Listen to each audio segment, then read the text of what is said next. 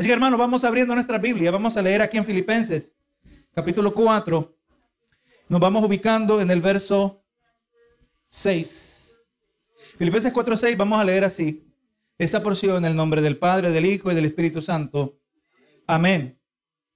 Por nada estés afanosos, sino sean conocidas vuestras peticiones delante de Dios en toda oración y ruego, con acción de gracias.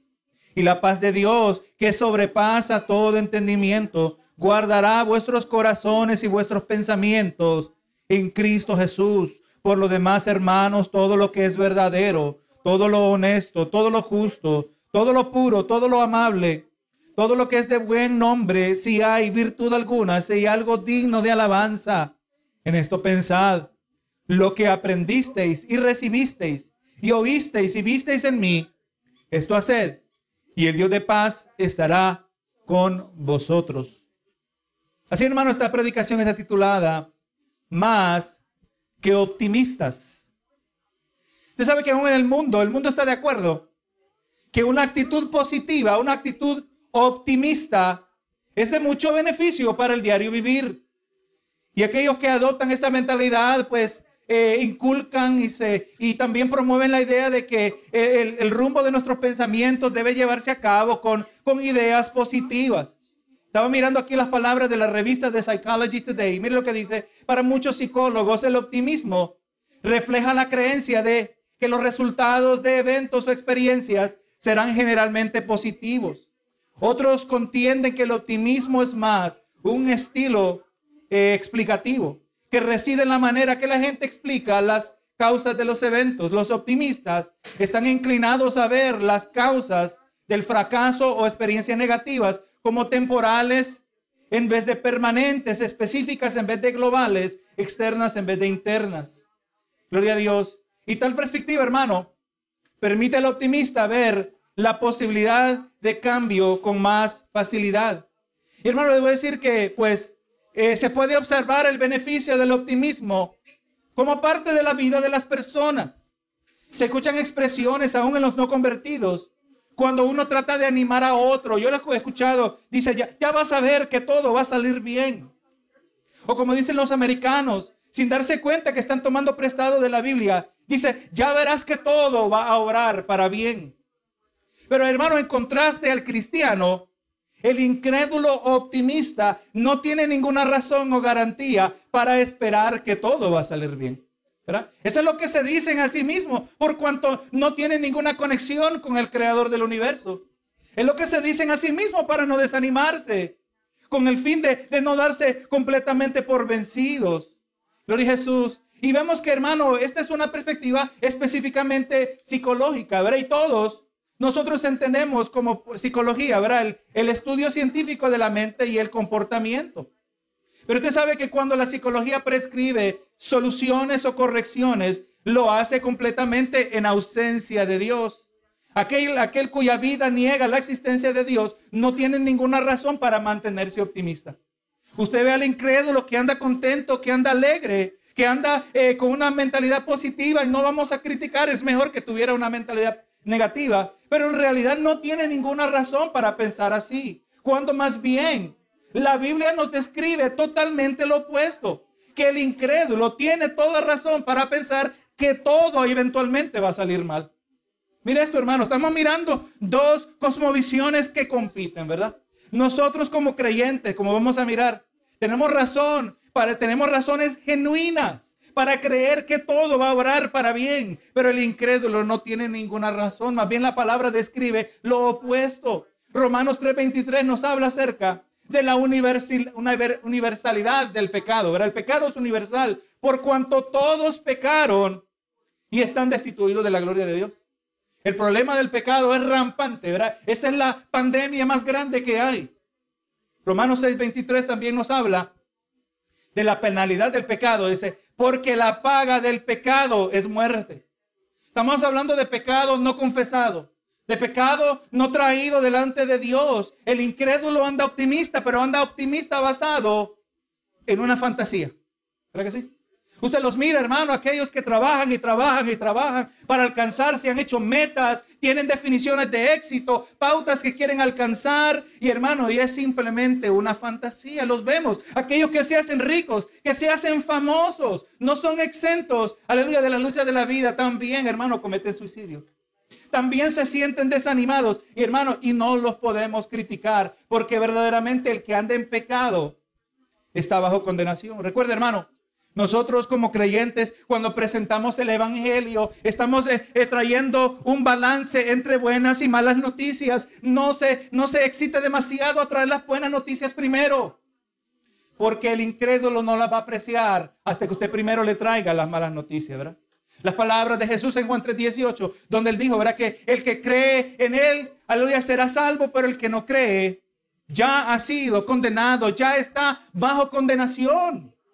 El incrédulo, el que está desanimado, tiene razón genuina y es ahí donde nosotros venimos con el Evangelio. Traemos las buenas nuevas de salvación porque la paga del pecado es muerte, más la dádiva de Dios es vida eterna en Cristo Jesús, Señor nuestro. Pero ahí están las malas noticias y las buenas noticias en el mismo verso. Lo que le espera al incrédulo impenitente, el que no se arrepiente, lo que le espera es destrucción y condenación. Pero el creyente tiene razón para ser más que optimista. El creyente posee una sólida base de estabilidad, hermano, para enfrentar y confrontar los retos y dificultades de esta existencia terrenal. ¿Sabe cuál es la base, la base sólida del creyente? Se llama Cristo, la roca inconmovible.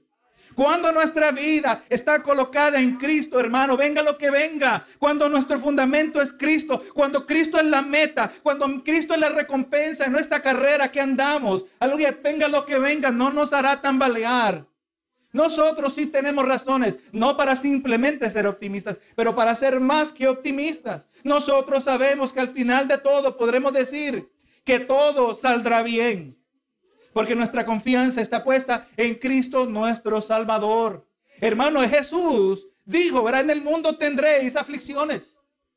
En el mundo tendréis aflicciones. Quizás, en la opinión de muchos, quisiéramos poder extirpar ese verso. ¿Cómo es posible que ahora como hijo de Dios tú me estás diciendo que ahora por servirte me van a venir problemas?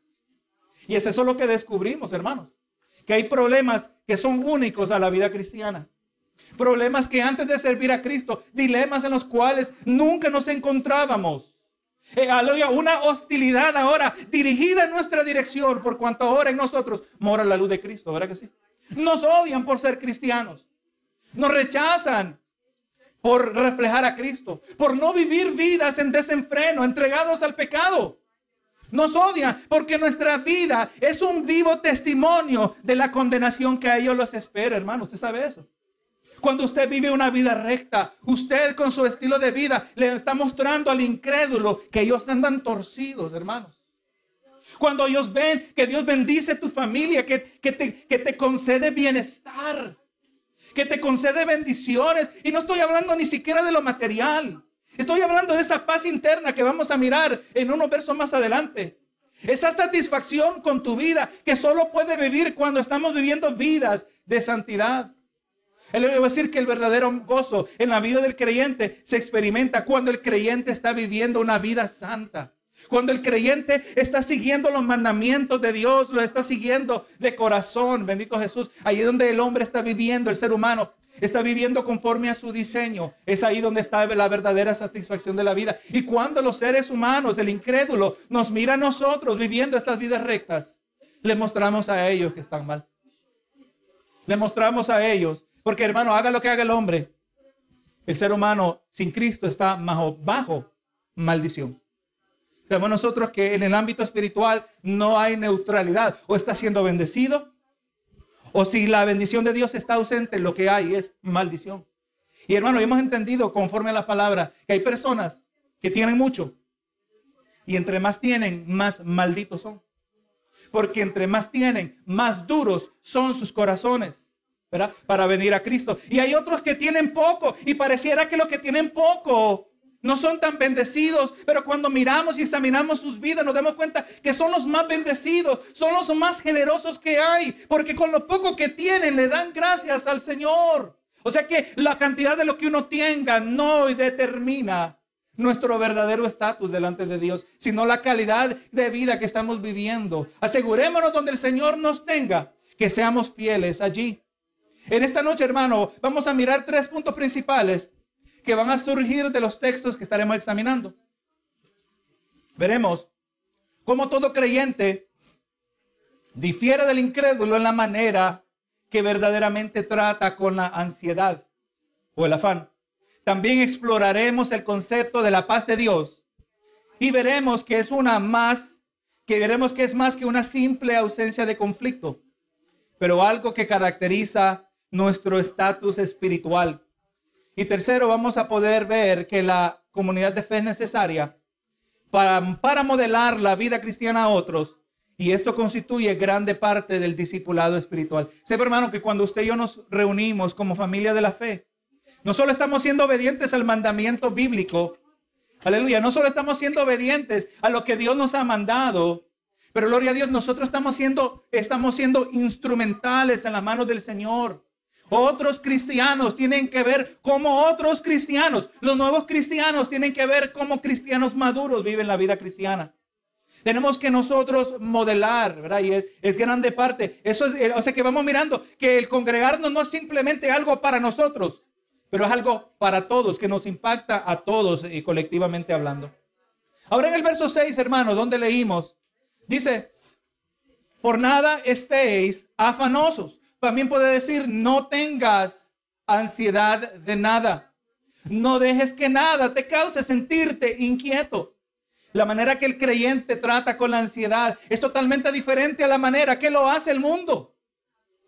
Las palabras de Pablo a los filipenses también nos prescriben a nosotros cómo dispensar de la ansiedad. Nosotros no formamos una, dependencia de químicos para alterar nuestro estado mental o emocional, ni, contamos con técnicas de, relajamiento, tomando prestado de las paganas religiones del, del Oriente.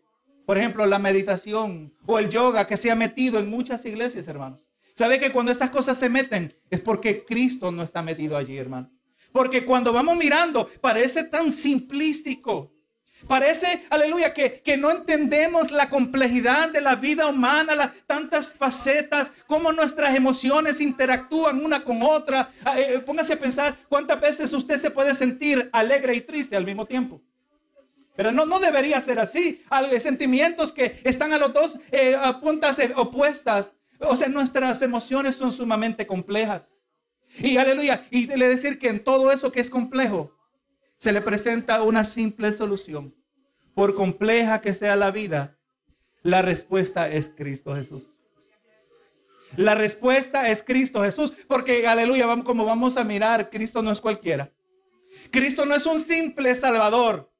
Cristo no es una, una, una, simple figura religiosa que sobresalió en la historia de la humanidad. No fue un simple eh, eh, eh, maestro moral. No estamos hablando del creador del universo, uno que es sublime, uno que es grandioso, Benito Jesús. Y solo el tener acceso a Cristo Jesús impacta la vida del ser humano. Póngase a pensar aquel a hombre llamado Saqueo, el publicano, aquel que era que colectaba impuestos, un hombre que en la mentalidad judía era rechazado porque aunque siendo judío, él tenía continua, eh, aleluya, relación con los, con los romanos y él era considerado inmundo, un hombre que ceremonialmente no tenía acceso a la comunidad espiritual del judío. Y este hombre, hermano, yo de Jesús. Dios estaba tratando con él como ha hecho y sigue haciendo con cada uno de nosotros. Sepa, hermano, que cuando Dios trabaja, Él está removiendo los obstáculos en nuestros duros corazones para que podamos reaccionar al poder transformador del Evangelio, para que podamos acudir a su invitación. Hermano, ¿por qué vamos a reemplazar al Cristo de la gloria Aquel que obró en la, en la, en la, casa de saqueo, en la vida de saqueo, que cenó con él. hubiéramos querido que esa conversación hubiera sido preservada para nuestro beneficio. ¿Qué es lo que le dijo Jesús a saqueo? Que este hombre fue transformado y quería reponer todo lo que se había robado. Aleluya. ¿Cómo yo voy a, a sustituir a Cristo con una barata meditación? Con una barata técnica de relajamiento un sustituto barato. No, hermano, gloria a Jesús. Nosotros procesamos la ansiedad. Aleluya, que, también visita nuestras vidas, hermano, por cuanto no hay supercristianos. Ninguno de nosotros somos supercristianos. Yo no estoy parado aquí en el altar predicando la palabra porque soy el superior cristiano a todos, no, hermano. Somos iguales. Y, yo le, le aconsejo que nunca me coloque en un pedestal. Aleluya, porque soy humano igual que usted. Dependo de Cristo de la misma manera. Gloria a Jesús. Pero hermano, aleluya, la ansiedad visita nuestras vidas. Y para nosotros no consiste en olvidar los problemas como muchos lo hacen en el alcohol, ¿verdad que sí? Muchos buscan el alcohol para olvidar sus problemas o buscan manera de sacarlo de sus mentes. Hermano, nosotros podemos desechar la, la ansiedad, pero esto es basado en una realidad, la realidad de que Dios es supremo y está sentado en su trono. Sepa que cuando usted le den las peores noticias de su vida, Cristo está centrado en su trono. Amén. Sepa que cuando la, sociedad, la humanidad se vaya a, su apogeo de maldad, cuando se manifieste el anticristo, el hombre más malo sobre la faz de la tierra, Cristo sigue sentado en su trono, sigue siendo soberano sobre su creación. Esa es la base real que usamos nosotros para tratar con la ansiedad como creyentes. Aleluya. Jesús, eh, Dios Padre, Dios Hijo, está sentado en su trono. ¿Cómo hacemos esto? Dice aquí el apóstol Pablo. No por nada estéis afanados, si no sean conocidas vuestras peticiones delante de Dios en toda oración y ruego con acción de gracias.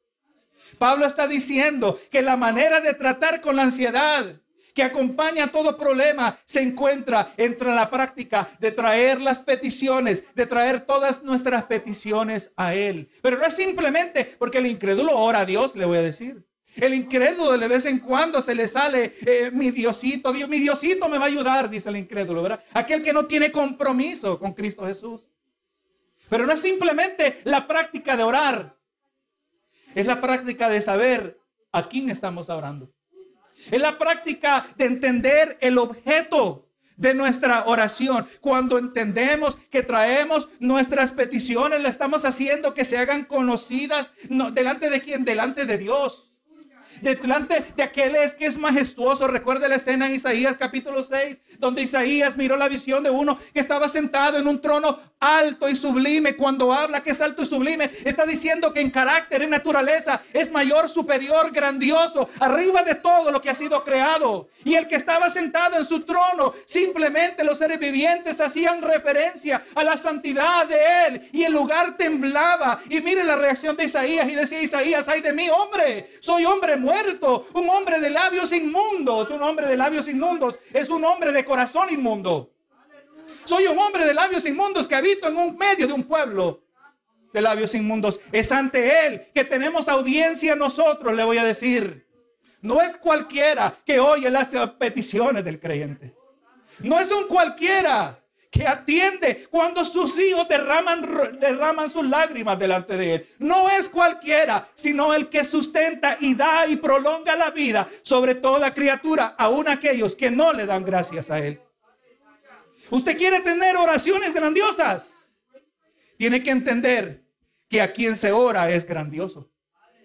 Y yo soy una simple hormiga. Yo soy un simple gusano que solo con venir ante su presencia yo debería quedar muerto. Y el Señor no me corta. Y el Señor no me elimina. Como dijo el salmista, Señor, no me trates, no nos trates conforme a nuestras propias iniquidades. Muchas veces nosotros somos expertos en justificar nuestra condición.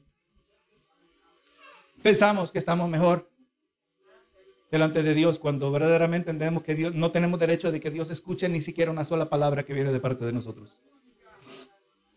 Pero ahora somos hijos de Dios. Por nada estéis afanosos.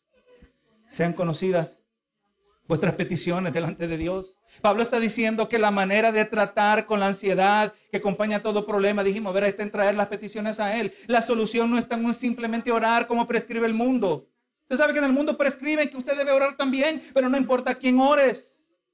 Orar lo presentan como una práctica terapéutica. Es ridículo, hermano. Es ridículo pensar que uno puede orar y que le va a ayudar cuando no estamos orando a nadie.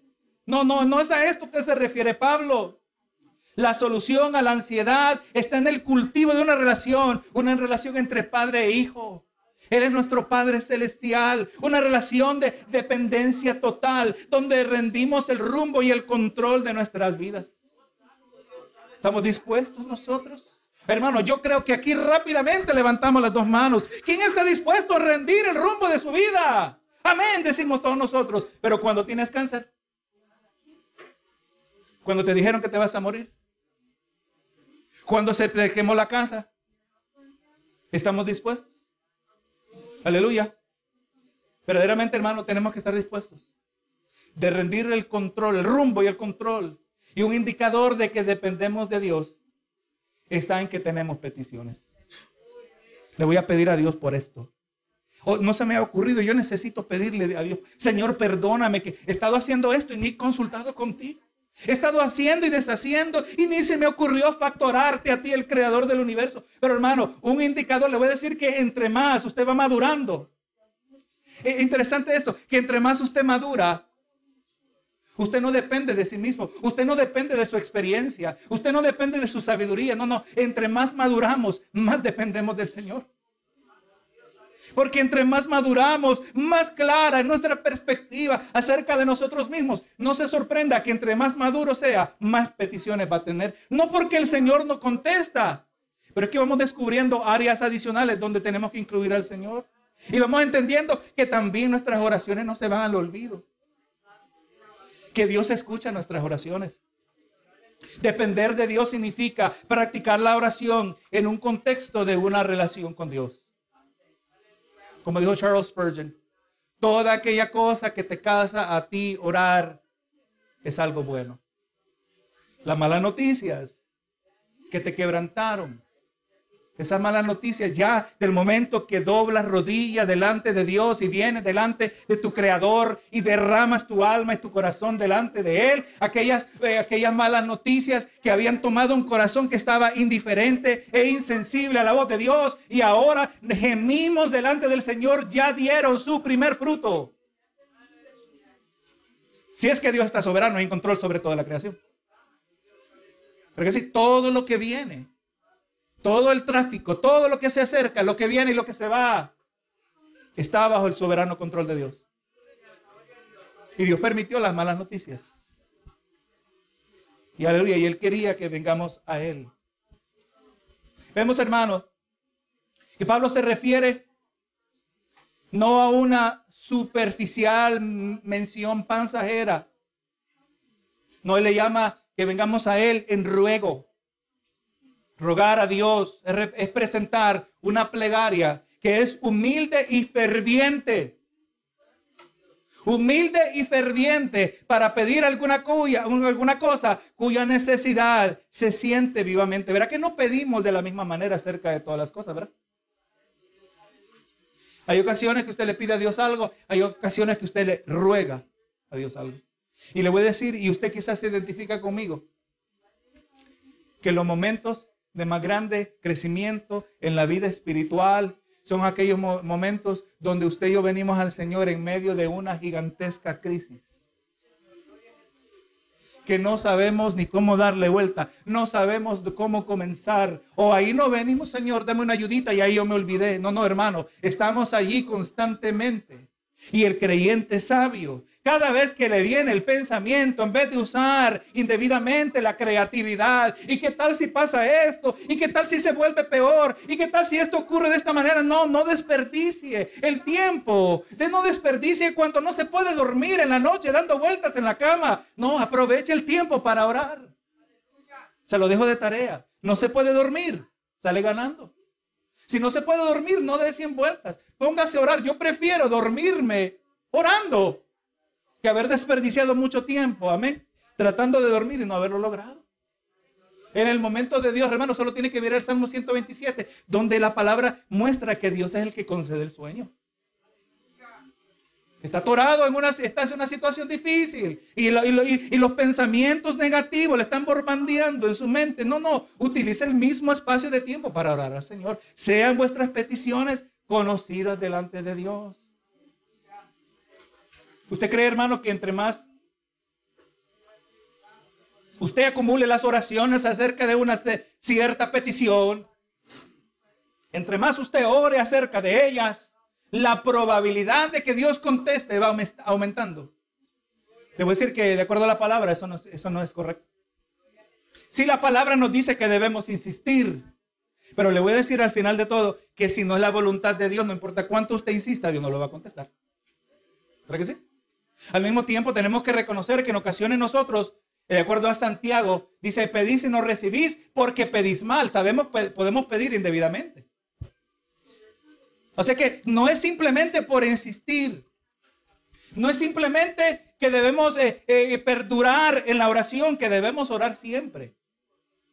Pero es que es ese proceso de insistir ese proceso de esas prolongadas oraciones que tenemos que venir constantemente delante de Dios y experimentamos una serie de altos y bajos. Hermano, ¿cómo te sientes hoy en relación a tu necesidad? O hermano, el Señor, hoy, hoy me siento fortalecido y qué bueno cuando podemos testificar. Pero yo puedo venir a usted en unas semanas, hermano, ¿cómo te sientes, hermano? E, está difícil la prueba. Esos altos y bajos son necesarios para que nos vayamos conociendo. Y le voy a decir que entre más vamos creciendo y madurando, vamos mirando que los altos y bajos se, van estabilizando más y más, porque vamos aprendiendo a depender del Señor. Aleluya. Nuestras peticiones, aleluya, son unas que van a venir con forma de ruego, dijimos, ¿verdad? Dijo Pablo. Si son peticiones, nuestras oraciones no pueden siempre estar presentadas en generalidades. No ore en manera general. Señor, bendíceme. Y esa es la oración que usted hace al Señor. No, nada malo con orar así, pero no podemos orar siempre así. Señor, bendíceme. Señor, ayúdame. Si son peticiones, cuando sea posible, debe ser presentadas específicamente y con gratitud. Ore para, para, para poder identificar cuándo Dios le está contestando peticiones. Ore específicamente. Si dice, Señor, bendíceme, es posible que esa bendición se ha manifestado de manera que usted no las ha detectado. Pero cuando usted es específico y usted ve cuántas veces el Señor en su amor y su misericordia contesta específicamente, porque Dios hay, alguien no siempre dice que no. Muchas veces también dice que sí, porque Él nos ama a nosotros.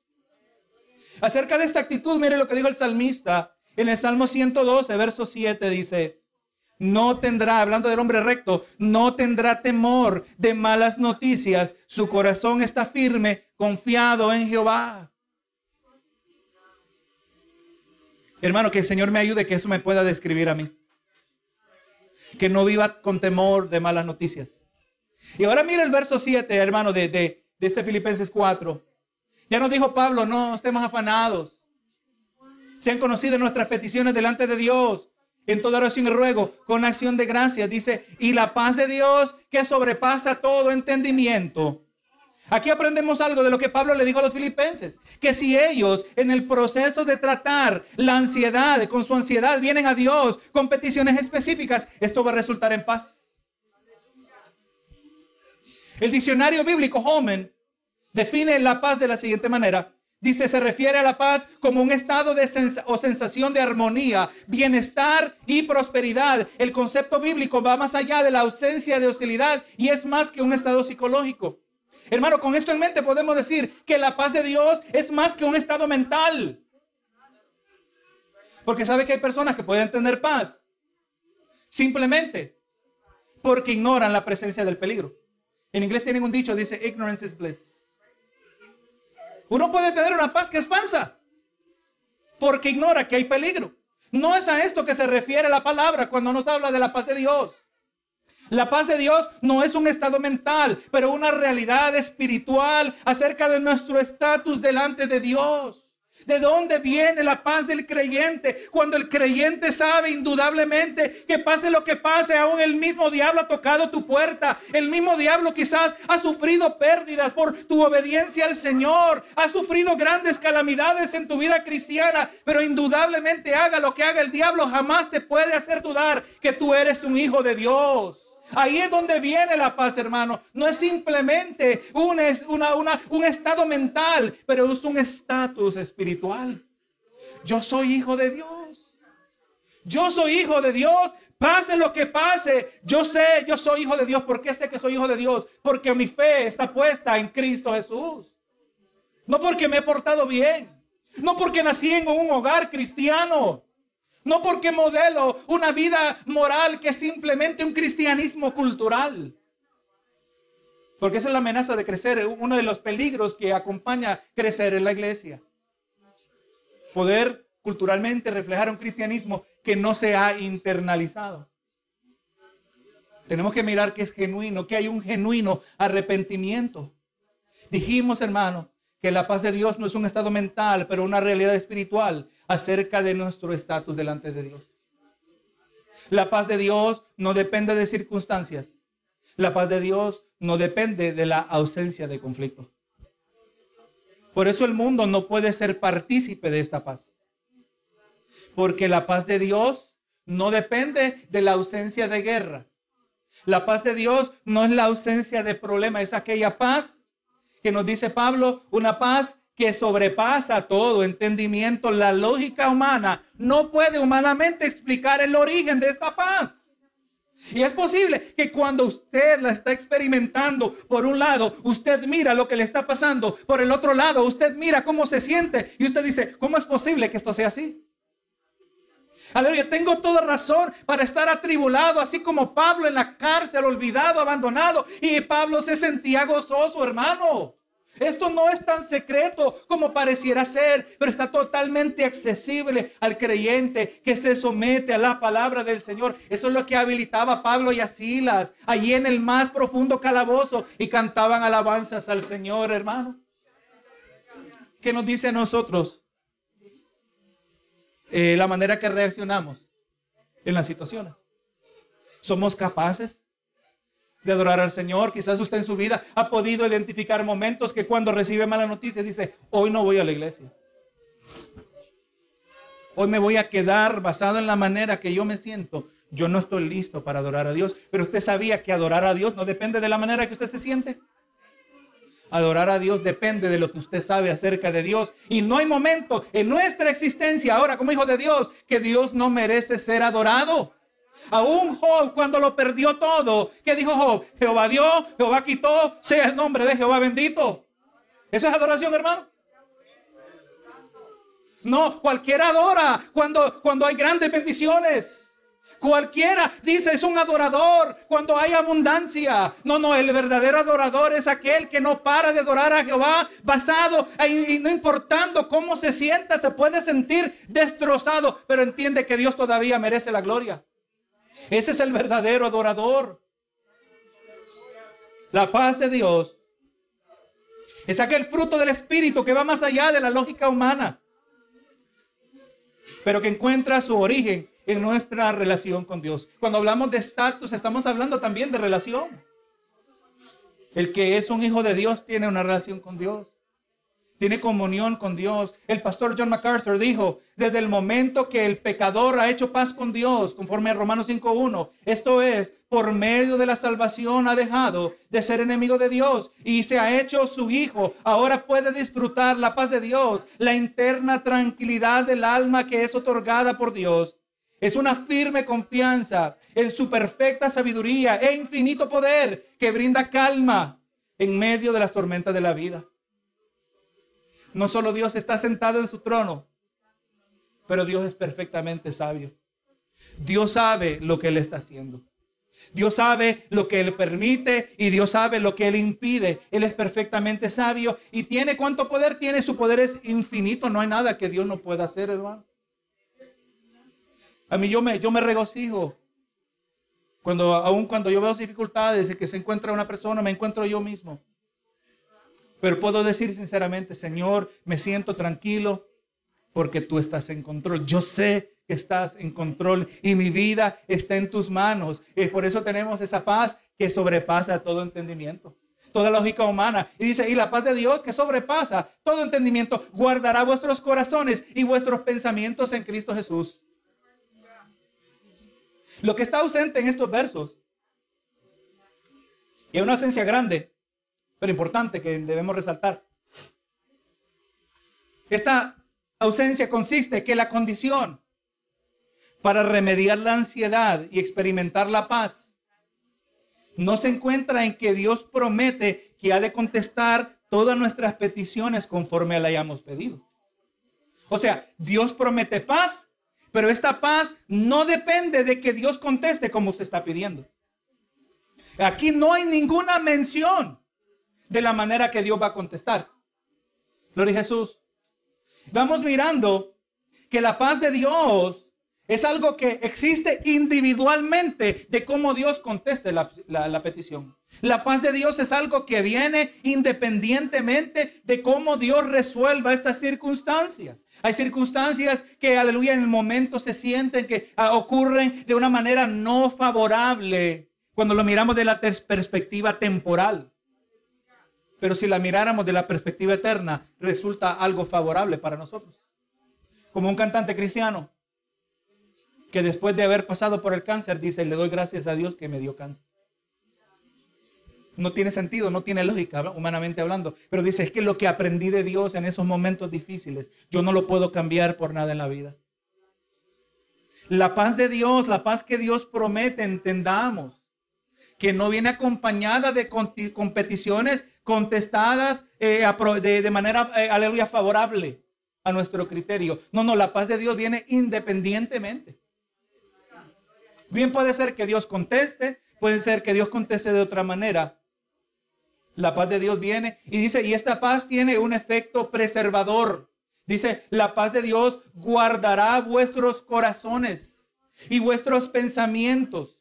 Hermano, vamos mirando que la paz se deriva, la paz viene, eh, surge cuando nuestro enfoque no está en el problema, pero en Cristo Jesús. ¿Qué dijo Jesús en Juan, Juan 14, 27? Dice, la paz os dejo, mi paz os doy, yo no os la doy como el mundo la da. No se turbe vuestro corazón ni tenga miedo. O sea, en el mundo tendremos aflicciones, pero si confiamos en Él, si dependemos de Él, tendremos la paz que sobrepasa todo entendimiento. La paz de Dios permite que nuestro ser interior esté enfocado donde verdaderamente tiene que estar enfocado. No existe mejor remedio para toda dolencia del alma, para todo padecimiento de nuestro profundo ser, que poder poner nuestra mirada en Cristo. Recuerda, hermano, Pablo habla de una carrera en la cual corre todo creyente y lo interesante de esta carrera, no se trata de quién comenzó primero o cómo comenzamos. Lo que se tiene que ver con esta carrera es que todos terminemos. Pero vamos mirando que en esta carrera la meta es Cristo Jesús. La meta es llegar a Cristo. Y Cristo no solo es la meta, pero Cristo es la recompensa. La persona de Cristo, no solo cercano a nosotros, pero dentro de nosotros, es la mejor recompensa que el ser humano pueda recibir porque seamos moldeados conforme a la estatura de Jesús conforme a la semejanza de Cristo, que nuestras vidas reflejen a nuestro amado Salvador. Es la mejor recompensa que puede recibir un ser humano. El remedio para toda dolencia es que podamos mantener nuestra mirada en Cristo. Que podamos amar a Cristo más y más. La vida cristiana no consiste en meramente evitar el infierno. La vida cristiana no consiste en meramente evitar aquellas prácticas o conductas que pueden ser dañinas, que, pueden afectar la santidad. No, hermano, la meta de la vida cristiana es aprender a amar a Cristo. ¿No dijo el Señor Jesús y amarás al Señor tu Dios? Con todo tu corazón, con toda tu mente. Hermano, el Señor nos pasa por todas estas situaciones, por todos estos procesos, nos moldea como barro. ¿Para qué? Para que aprendamos a amar a Cristo. Y ahora Pablo procede, el verso 8, a decirle a los hermanos en Filipos y así también a nosotros, la manera que debemos pensar, dice, por los demás hermanos. O sea, también podremos decir, finalmente, hermanos, todo lo que es verdadero, todo lo honesto, todo lo justo. Pablo ahora exhorta, procede a exhortar a los hermanos en Filipos acerca de la manera que tenemos que pensar, o la manera que ellos deben pensar en vez de ser obsesionados con su ansiedad, porque eso es lo que hace la ansiedad, ¿verdad? Se vuelve obsesiva. Eh, arropa más y más áreas de nuestra vida. Afecta más aún el cuerpo, el sistema inmunológico, el estrés, la tensión.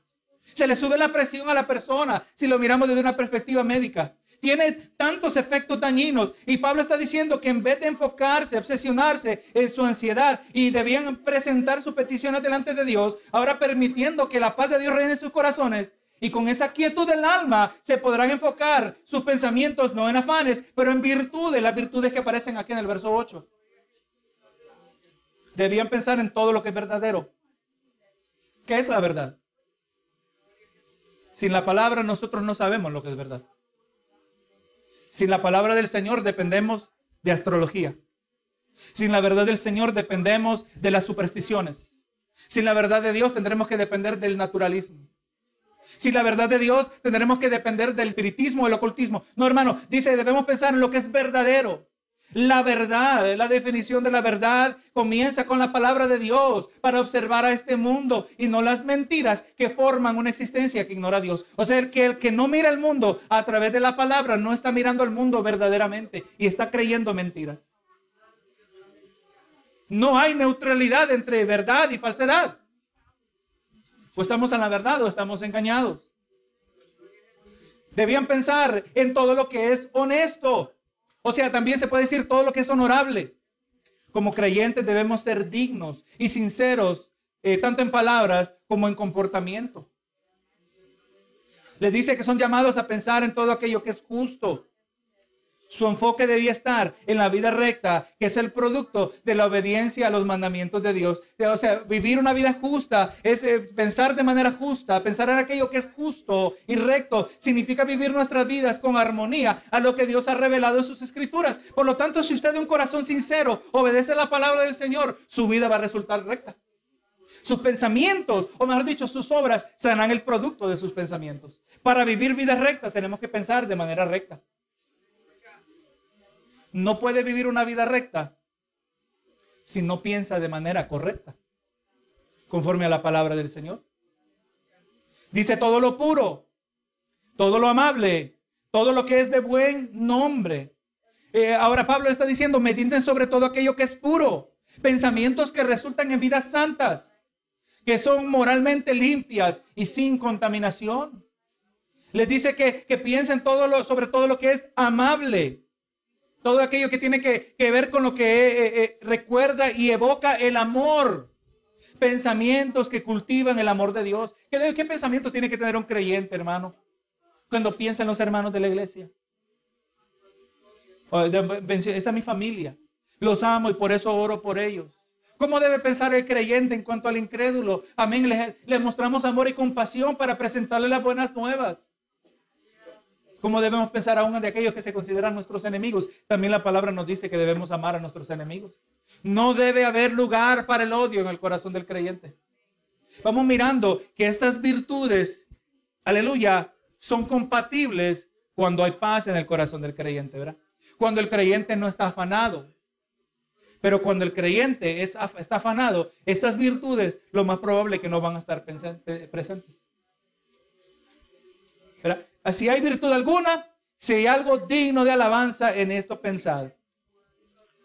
El, pastor Hendrickson dijo, cualquier cosa que sea de valor moral o espiritual, de manera que sea digno de alabanza, es campo apropiado para el cristiano. Nada que no sea de esta naturaleza debe servir de alimento para su alma. Y en cierto sentido, aún los, los pecadores hacen el bien y los pecadores también y aún los publicanos aman. Pero cuando Pablo decía a los filipenses, que en todo momento estuvieran atentos a lo que fuera virtuoso y digno de alabanza. Ciertamente él, el gran idealista como era, no podía conformarse con menos que la virtud en su sentido más elevado y espiritual, lo cual procede de la fe. Y es hecho conforme a la ley de Dios y para su gloria. Así que cuando Pablo está hablando, si hay virtud alguna, si hay algo digno de alabanza en esto pensar, está hablando en el nivel más elevado, algo que proviene de la fe. El incrédulo hermano hace el bien según él. Pero cuando ese bien no lo hace para la gloria de Dios, no le cuenta para bien. Si no lo hace para la gloria de Dios, lo hace para la gloria de otro, ¿verdad que sí? Si no lo hace para la gloria de Dios, probablemente lo hace para su propia gloria y no recibe ninguna recompensa. Hermano, todas esas virtudes que han sido mencionadas tienen que proceder de la fe, tienen que proceder y ser, aleluya, para la gloria del Señor, conforme a la ley de Dios. Y en el verso 8, Pablo les dijo, verá cómo debían pensar. Ahora en el verso 9 les dice cómo se debe, cómo deben practicar. Dice lo que aprendisteis, y este es el último verso. Lo que aprendisteis y recibisteis y oísteis en mí. Pablo como apóstol se presenta como el ejemplo que ellos deben imitar. Por medio de esto podemos entender que en el día de hoy eh, Pablo eh, que puede representar eh, la figura que es el pastor. El pastor se presenta como el ejemplo de aquella vida y conducta dirigida por el Evangelio. Hace muchos años yo leí un libro escrito por un hombre, un hombre cristiano llamado E.M. Bounds, E.M. Bounds. Y si no recuerdo el título de su libro era El predicador es el mensaje. En el momento yo no entendía a qué él se refería, este predicador. Decía, el predicador es el mensaje. Y verdad, hermano, eh, que eh, eh, vamos mirando que no importa cuán sana sea la doctrina que sale de este púlpito. No importa cuán correcta sea la teología que se le brinda a cada hermano, cuán debidamente definida sea cada doctrina, no importa cuán ortodoxo sea en práctica. Gloria a Dios, no significa nada si el hombre de Dios no tiene testimonio. ¿Verdad que sí? El predicador es el mensaje. Y Pablo está diciendo, no solo reciban el mensaje que yo les estoy dando, pero miren cómo yo he vivido delante de ustedes, lo que aprendisteis y recibisteis y oísteis y visteis en mí. Grande poder del grande parte del poder transformador del evangelio. Se, se encuentra en la proclamación de la palabra, pero también en la aplicación de la palabra. ¿De qué le sirve, hermano, que yo predique, hermano, por nada esté afanado y usted me ve a mí todo el tiempo atribulado? Que cancelar el mensaje. El ejemplo es importante, hermanos. La palabra que transforma al pastor va a transformar a todo creyente. Se da por entendido que como creyentes también nosotros somos llamados a observar a nuestros líderes espirituales y aprender de su ejemplo. Que su vida sea un testimonio de la fidelidad de Dios y que Dios también respalda su palabra. Dios respalda su palabra, hermanos. Y ahora dice Pablo, lo que aprendisteis y recibisteis y oísteis y visteis en mí, esto haced y el Dios de paz estará con vosotros. Así que cuando imitamos el buen ejemplo, ejemplo que entendemos que es provisto de parte de Dios, no nos quedamos simplemente en la esfera de los pensamientos, el Evangelio no es limitado a una esfera mental, pero se convierte en una realidad práctica. ¿De qué sirve la teología si la teología? ¿De qué sirve la doctrina si la doctrina no moldea como nosotros vivimos? Una vida que agrada a Dios en pensamiento y en acción es una que experimenta no solo la paz de Dios, pero también el Dios de paz. Amén. El que el que vive en una vida en obediencia no solo experimenta la paz de Dios, pero experimenta el Dios de paz. Y así, hermano, en conclusión, vimos que en estos cortos versos el apóstol Pablo presentó un componente adicional eh, que, relacionado a la firmeza espiritual. El tema general de este capítulo es la firmeza espiritual de la que hablamos la semana pasada, donde Pablo decía que estemos firmes. Este componente, aleluya, es importante para la firmeza espiritual. Pudimos ver que la manera que nosotros tratamos la ansiedad es muy diferente al mundo y que nuestras vidas espirituales son mucho más estables porque sabemos que podemos traer nuestras peticiones delante de Dios y que esta seguridad que afirmamos al confiar en Él resulta en que podremos experimentar la paz de Dios. Pero cuando nuestros pensamientos, pero que cuando nuestros pensamientos como nuestras acciones se someten a la santidad de Dios, no solo tendremos la paz de Dios, pero tendremos al Dios de paz. Y por último, Pablo presentó la importancia de pertenecer, ¿verdad? En esta comunidad espiritual, donde los líderes espirituales deben servir de ejemplo. Y si los líderes sirven de ejemplo, todo creyente debe estar observando, siendo atento a la manera de la vida del pastor y de sus líderes espirituales que modelan el Evangelio. Y así también, hermanos, nosotros modelamos el Evangelio a todos otros que se unen a la familia de la fe. Así que, hermano, vamos mirando qué clave, hermano, es la estabilidad espiritual. Nosotros somos más que optimistas. Nosotros sabemos traer nuestras peticiones, hermano, es una práctica. Y sepa que Dios le está mandando muchas pruebas, Dios le está dando mucha práctica para que aprendamos a traer nuestras peticiones y experimentar la paz que sobrepasa todo entendimiento.